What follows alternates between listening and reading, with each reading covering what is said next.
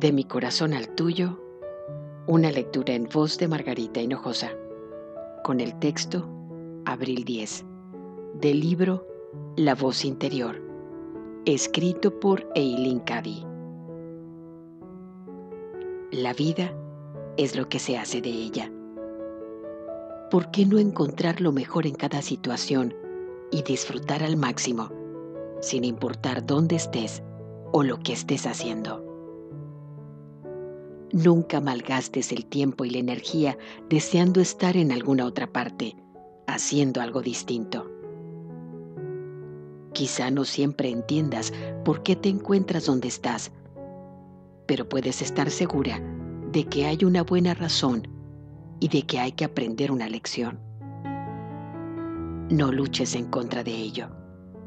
Averigua cuál es la lección y apréndela con rapidez para poder continuar. No querrás quedarte estancada, ¿verdad? Si dejas de resistirte y sencillamente aceptas las lecciones que hay que aprender, cogiéndoles el tranquillo, encontrarás la vida mucho más fácil y lo que es más, disfrutarás con los cambios que ocurran.